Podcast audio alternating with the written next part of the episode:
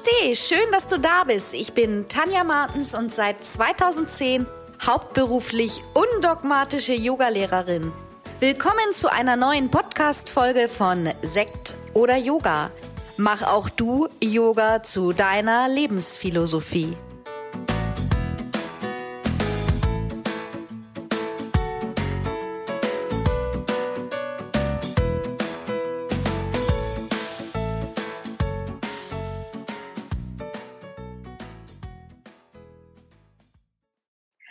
Namaste und herzlich willkommen zu einer neuen Podcast-Folge von Sekt oder Yoga. Schön, dass ihr wieder eingeschaltet habt. Schön, dass ihr dabei seid. Und heute habe ich endlich mal wieder einen lieben Gast im Podcast. Ich freue mich auch immer sehr, wenn ich Gäste da habe und vor allen Dingen, wenn das so interessante Gäste sind. Ich darf heute begrüßen die liebe Antonia Reinhardt aus Berlin, Yogalehrerin und ganz spannend und entspannend auch Mentorin für Yoga als Beruf. Das heißt, Antonia unterstützt Frauen in ihrem Yoga-Business, sich zu empowern, erfolgreicher zu werden, erfüllter zu werden und auch das umzusetzen, was sie sich vielleicht vorstellen. Und ich sage herzlich willkommen, liebe Antonia. Stell dich doch gerne einfach nochmal vor und erzähl am besten selber, was du so alles machst. Mhm. Danke, liebe Tanja. Herzlichen Dank für die Einladung zu deinem Podcast, den ich auch schon seit längerem höre und auch sehr mag. Ähm, ja, ich bin Antonia und ich arbeite hier in Berlin, aber überwiegend online als ähm, Yoga-Lehrerin und als Yoga-Mentorin. Und ähm, mein kleines Business Baby wird am 1. Oktober erst ein Jahr alt und ich mache die Beratung zum, zum Yoga-Business-Aufbau jetzt seit knapp anderthalb Jahren und bin tatsächlich voll selbstständig erst seit 01.01.2021, um hier nochmal so einen kleinen Zeitstrahl abzubilden. Und ähm, ich habe BWL, Politologie und Soziologie studiert und in meiner Masterarbeit über Yoga als Beruf geschrieben und eine große Studie gemacht, in der ich Interviews geführt habe mit allen möglichen sogenannten Stakeholdern aus ähm, der Yoga-Welt, also StudiobesitzerInnen, AusbilderInnen, den Verbänden und vielen mehr und habe sie gefragt, was denn der, der Stand der Dinge im Yoga-Beruf ist, was sind die Herausforderungen, was gibt es für Lösungsansätze und was, wie, inwieweit ist Yoga überhaupt ein Beruf in Deutschland, wie weit sind wir von der Tradition entfernt oder nah? Und ähm, habe dann irgendwann angefangen, das auf Instagram zu teilen und dann kamen diese ganzen Nachfragen nach dem Thema. Und ich habe zu diesem Zeitpunkt dann selber schon, ja, jetzt unterrichte ich neun Jahre Yoga in Berlin und ähm, hatte dann deswegen auch einfach schon sehr viel aus der eigenen Erfahrung zu teilen, meine eigenen ja, Yoga-Jobs, die ich so über die Jahre gemacht habe und die Herausforderungen mit der Selbstständigkeit und habe das alles zusammengebracht. Und das ist heute mein Business. Ich helfe Frauen dabei, ihr Yoga-Business aufzubauen und ähm, ja, auf ihrem, auf ihrem Weg irgendwie erfolgreich zu werden, je nachdem, was ihre Definition ist, teilselbstständig, vollselbstständig. Ich berate zum, zur Selbstständigkeit selbst, zu Steuern, Finanzen und dem ganzen Papierkram, aber auch dazu, wie man quasi erstmal eine Nische findet, die Webseite aufbaut, irgendwie sichtbar wird, zu digitalen Medien und Marketing und dieserlei Themen. Und ich habe dazu auch selber einen Podcast, der heißt auch Yoga als Beruf. Ähm, genau, bin auch seit 1.1. mit dem Podcast online und ja, das sind so die Dinge, die ich überwiegend mache, Tag ein, Tag aus und die mir sehr, sehr viel Freude machen. Das hört sich schon mal super spannend an und ich denke auch viele der Hörer und Hörerinnen meines Podcasts interessiert das, denn ich bilde ja überwiegend aus. Und ähm, ja, finde es auch schön, wenn die Leute dann einfach tiefer gehen wollen und in ihrer Nische Yoga mehr in die Welt bringen wollen und denke, das ist einfach super ähm, Unterstützung zu haben. Denn ich weiß es ja selber, als ich 2010 anfing, ich habe mich mit allem selbst beschäftigt, erstmal, was das für Zeit kostet, auch ähm, bei den verschiedenen Stellen nachzufragen, sich zu informieren, das Ganze umzusetzen. Und wenn man nicht so viel betriebswirtschaftlichen Hintergrund hat, vielleicht aus seiner Erstberufserfahrung, dann ist das immer gar nicht so einfach. Insofern ganz tolles Thema. Wir verlinken natürlich alle deine ähm, Kanäle, wo man dich erreichen kann, dass die Leute dich auch später kontaktieren können. Ja, und dann möchte ich gleich mal überschwenken. Du hast es eben schon angesprochen, auch ähm, Yoga-Mentorin für Yoga als Beruf. Und wir haben im Vorgespräch eben drüber gesprochen, das finde ich ja ganz spannend, weil eigentlich ist Yoga ja kein Beruf und wir haben uns auch kurz über die ähm, Yoga-Allianz äh, halt unterhalten oder was einfach auch für, Teil, äh, für Yoga-Lehrer wichtig ist. Vielleicht magst du da direkt auch noch mal ein bisschen was zu sagen. Ja, ja, sehr, sehr gerne. Also ähm, aus der ähm, soziologischen Perspektive ist Yoga ein Beruf, der gering professionalisiert ist. Also gering professionalisiert ähm, bedeutet, dass es quasi wenig Regulierung von außen über den Beruf gibt, aber es ist natürlich trotzdem ein Beruf im Gegensatz zu stark professionalisiert oder maximal professionalisiert, was zum Beispiel Juristen wären oder Ärzte, diese ganzen ähm, Berufe, wo man wirklich weiß, wie funktioniert der Ausbildungsweg, der variiert jetzt auch nicht sehr stark. Ähm, zwischen den quasi Individuen, die den Beruf dann am Ende ausüben. Und ähm, es hat sich in der Yoga-Welt so ergeben, dass wir von, von ganz früher, von ähm, ich lebe mit einem Yogameister irgendwo in der Natur 20 Jahre und übernehme alles von ihm, dann doch irgendwie zu dem Ausbildungsschema gekommen sind und es jetzt auch Yoga-Verbände gibt, Berufsverbände, Interessenverbände und so weiter. Und das sind alles Anzeichen jetzt aus der soziologischen Perspektive für eine Professionalisierung, aber sie ist dennoch immer noch relativ gering. Man kann es nicht an der Uni studieren, es gibt keine staatlich regulierten Ausbildungen und so weiter. Und ich denke, das hat auch viel Positives an sich, weil Yoga eben auch sehr dynamisch ist, sich weiterentwickeln kann, es auch ständig tut.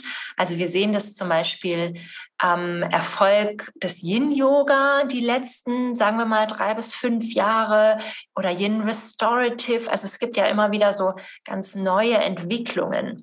Äh, von auch neuen Yoga-Richtungen, neuen, neuen Yoga-Stilen. Ich möchte es nicht als Trends bezeichnen, weil ich denke, ähm, das sind einfach Themen, die dann immer je nach Zeitgeist irgendwie aufkommen, aber eben auch ihre Berechtigung haben.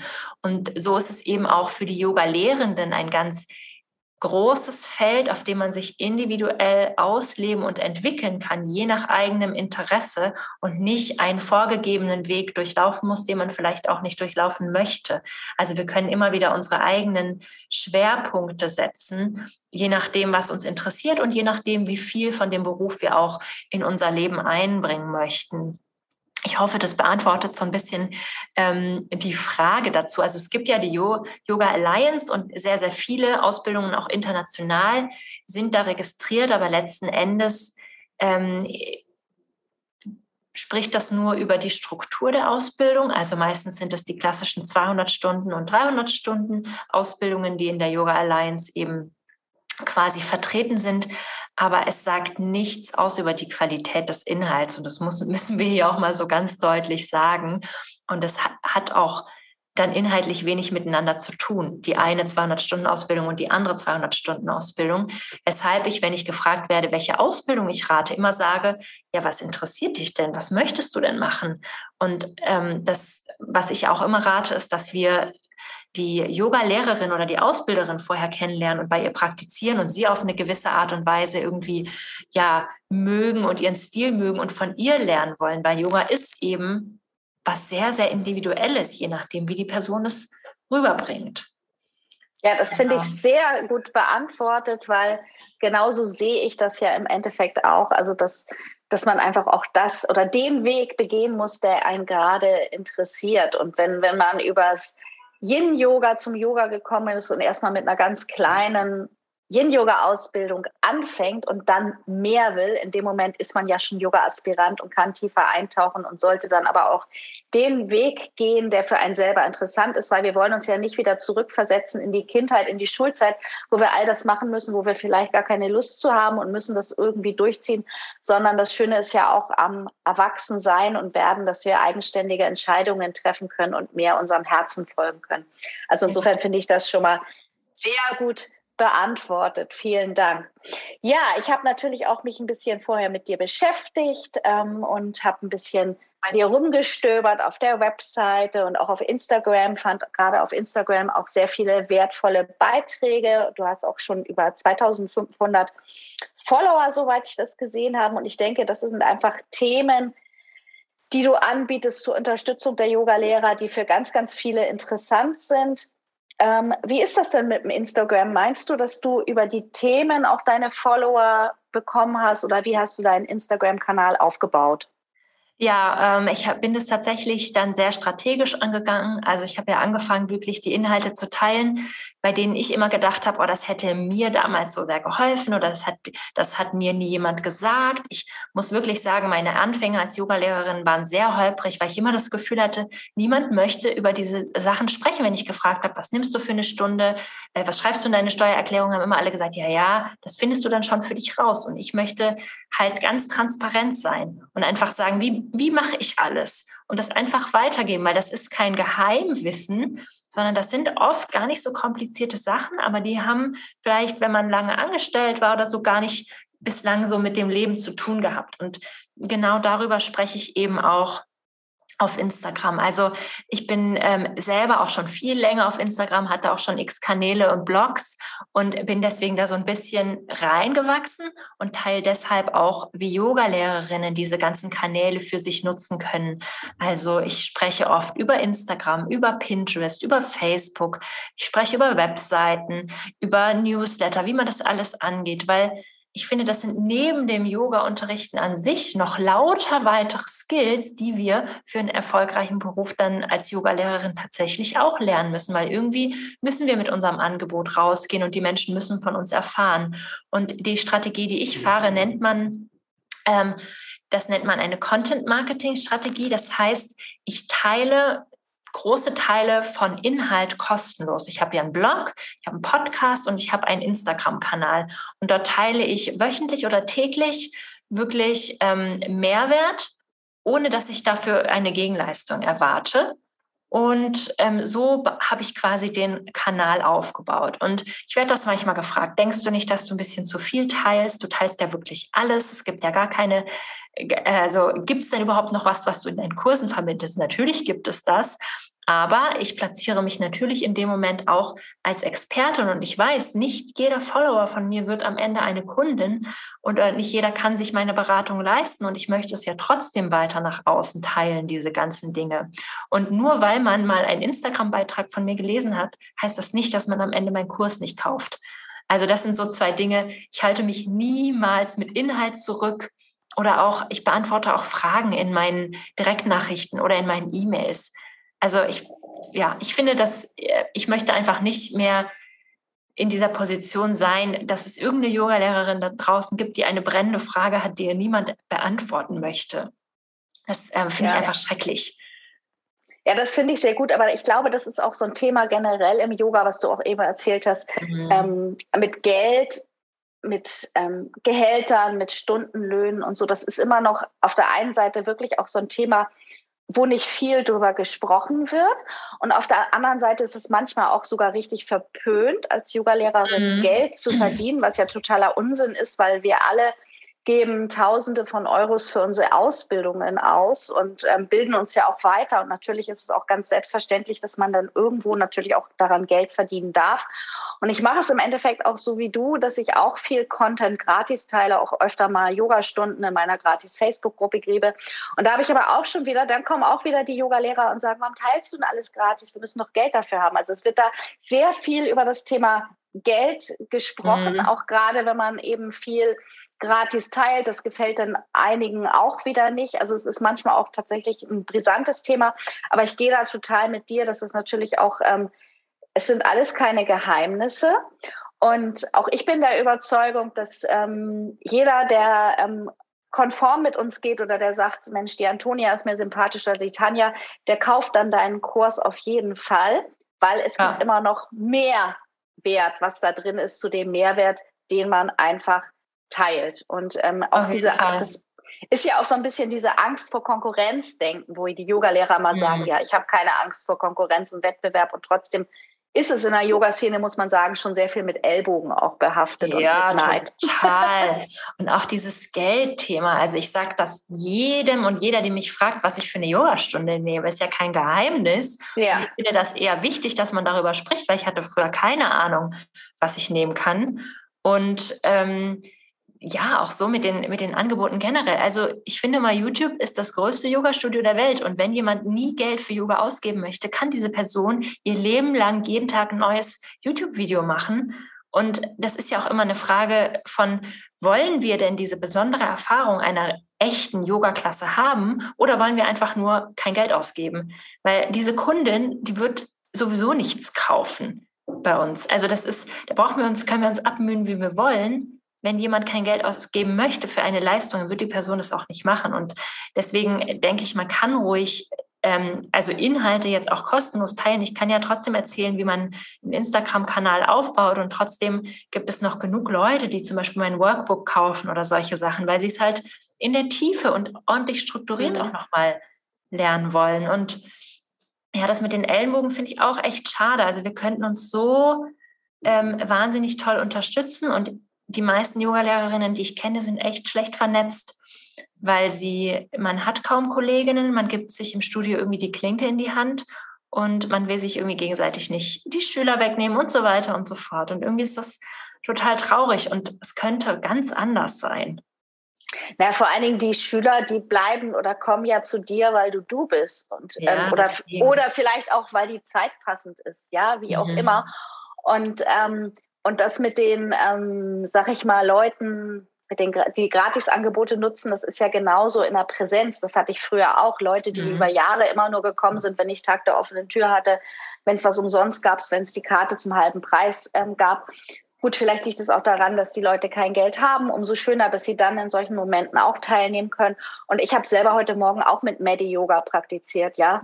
Also es, ist, auch, ist auch irgendwie schön, denn eigentlich aus dem Ursprung aus Indien ist Yoga ja etwas, was kein Geld kostet. Und insofern denke ich, ist es doch auch schön, dass wir jetzt digital die Möglichkeit haben, da ähm, uns auch zu vernetzen und zu geben und zu mhm. nehmen.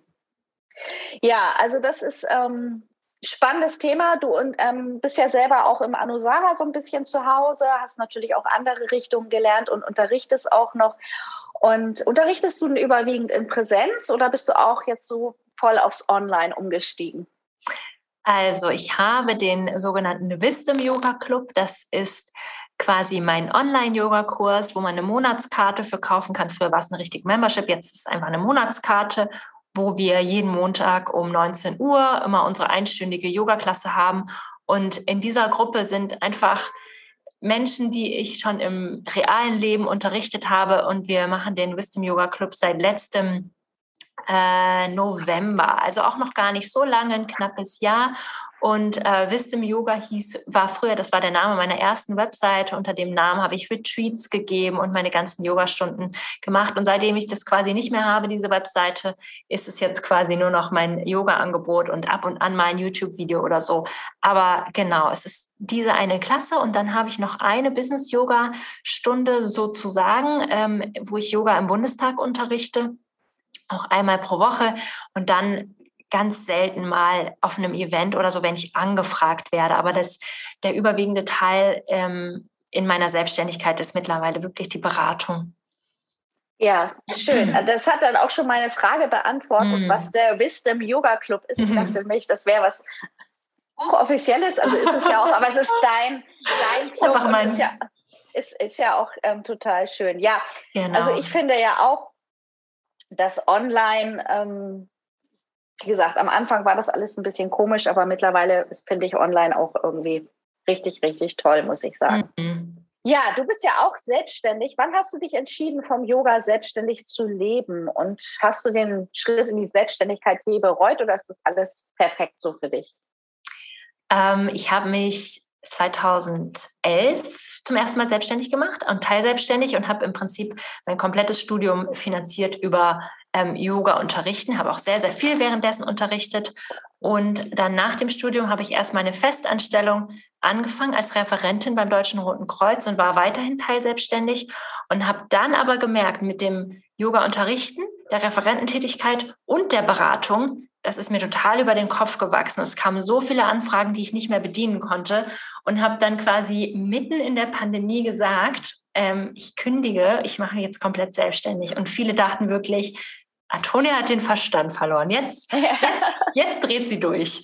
Ähm, und das ist natürlich überhaupt nicht der Fall, sondern ich bin einfach eine sehr, sehr strukturierte Person, hatte mir mein Business einfach vernünftig aufgebaut. Ich kenne, ähm, ich kenne meine Finanzen. Ich hatte das alles ausgerechnet und es hat natürlich total gut funktioniert, dass ich mich ab 1.1. selbstständig machen konnte. Und ich habe es keinen Tag bereut. Ich vermisse wirklich nichts am Angestelltensein.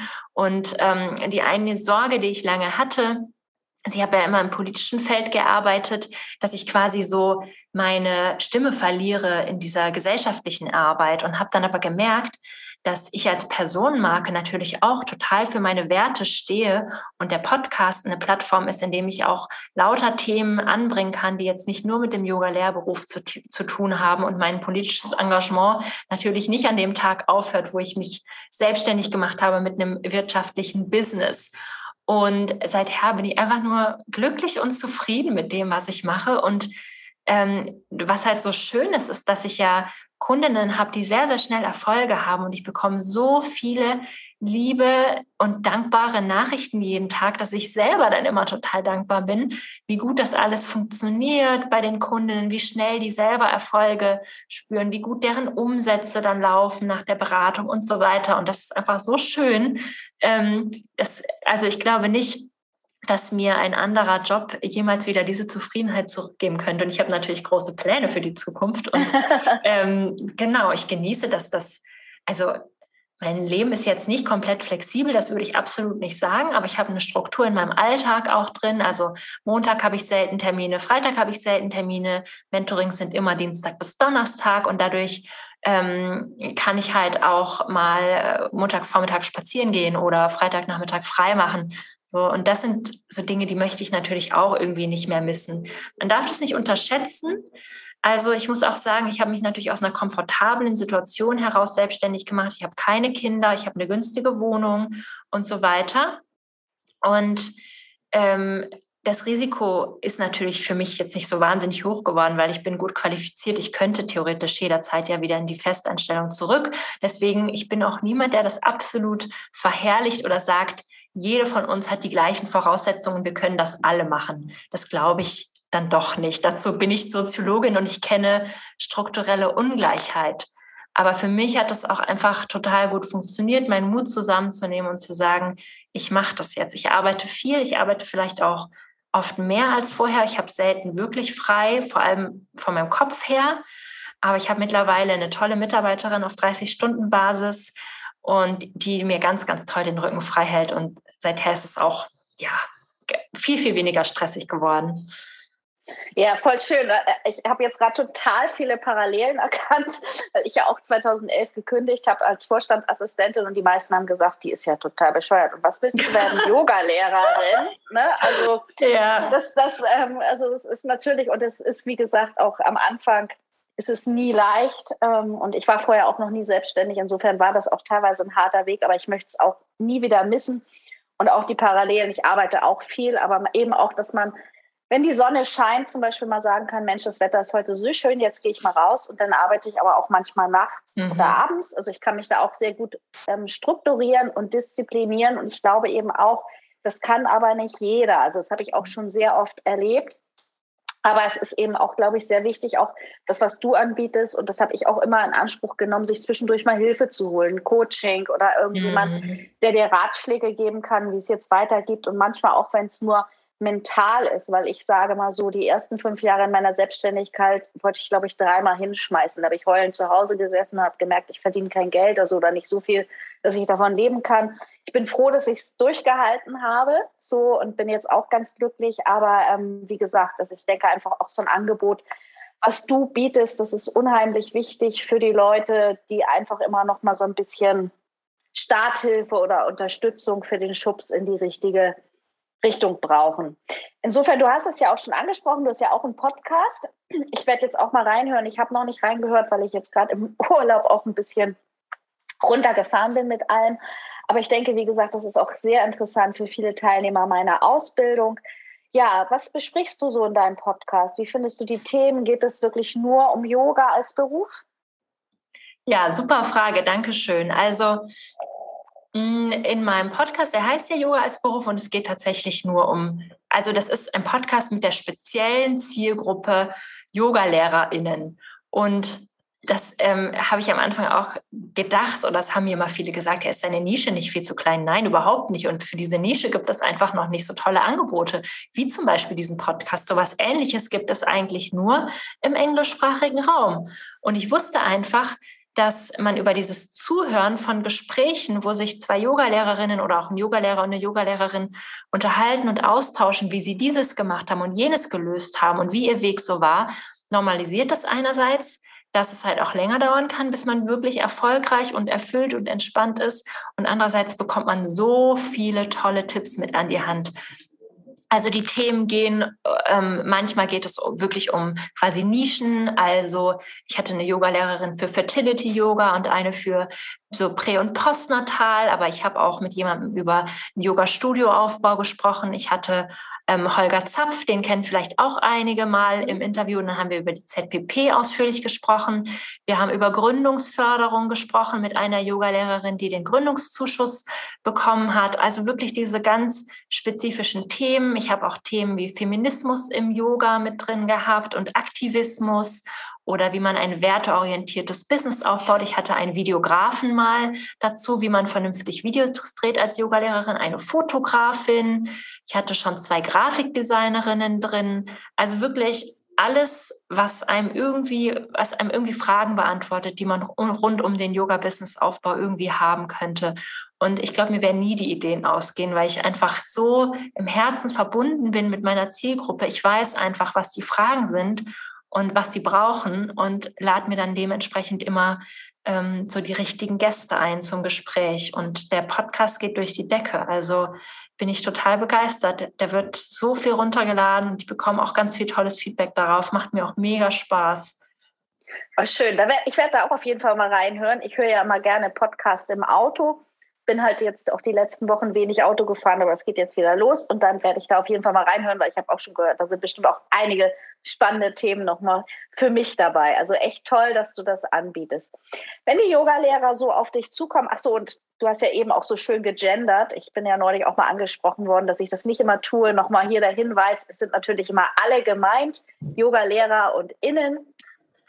Ähm, also wenn, wenn ähm, Leute zu dir kommen und Unterstützung brauchen, wenn Sie sich planen, als Yogalehrer selbstständig zu machen, in welchen Bereichen benötigen Sie denn die meiste Unterstützung? Kann man das so sagen? Kannst du da was zu erzählen? Hm, ja, auf jeden Fall. Also es, äh, ich habe immer so zwei Kategorien einig und ich habe eigentlich auch zwei Schwerpunkte in meinem Business. Ich habe einmal die Einsteigerinnen und für die habe ich quasi jetzt einen Online-Kurs konzipiert. Da sprechen wir darüber, wie man überhaupt seine Vision findet, seine Zielgruppe und seine Nische. Und dann sprechen wir aber auch lang und ausführlich über die Formulare, die man beim Finanzamt ausfüllen muss. Wir sprechen darüber, wie man die Steuererklärung macht, eine Einnahmenüberschussrechnung, mit welchen Steuern man zu rechnen hat, wie man mal ähm, kalkuliert, wie viele Ausgaben man eigentlich so hat, wöchentlich, monatlich, quartalsweise, jährlich, welche Versicherungen man braucht.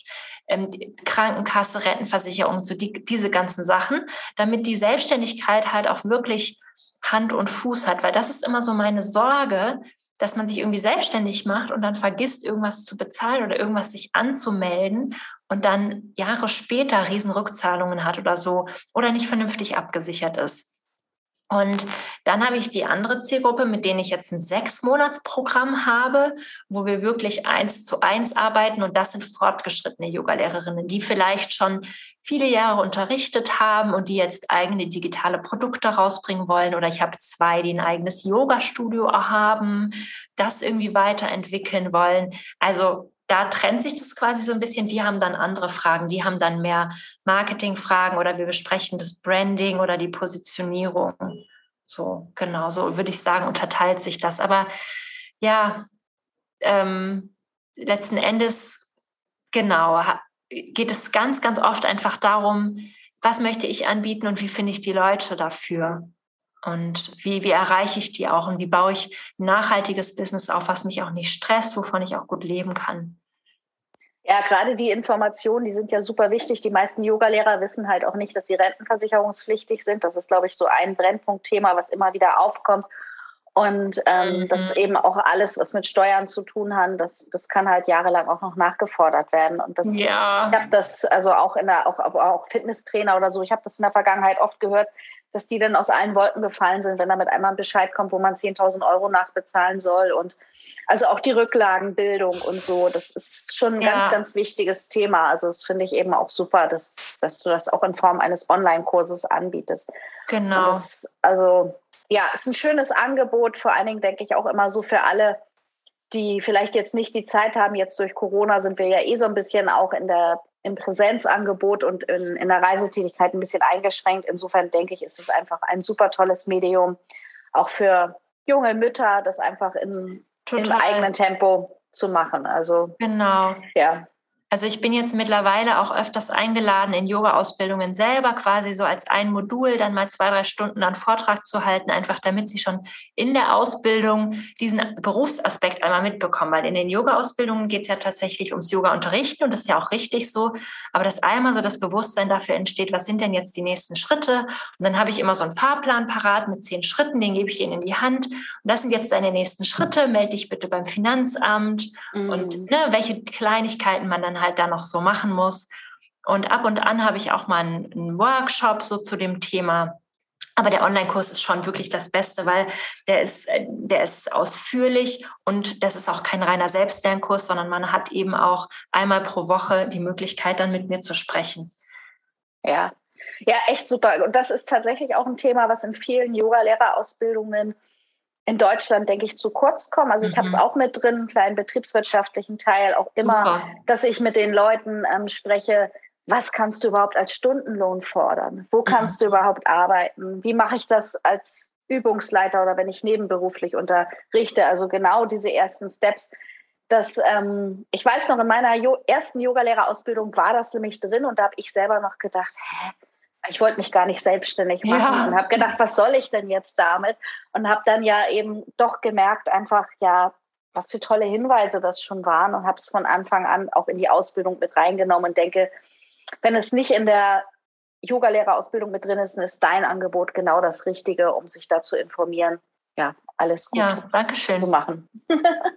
ja, also sehr schön, liebe Antonia. Also es hat mich sehr gefreut, also dass wir uns heute auch mal kennengelernt haben. Wir haben uns ja sozusagen auch das erste Mal über Zoom gesehen. Das ist ja doch immer noch mal was anderes, als wenn man nur Fotos sieht. Und auf der Website, das merke ich immer wieder, so dieses persönliche Sprechen.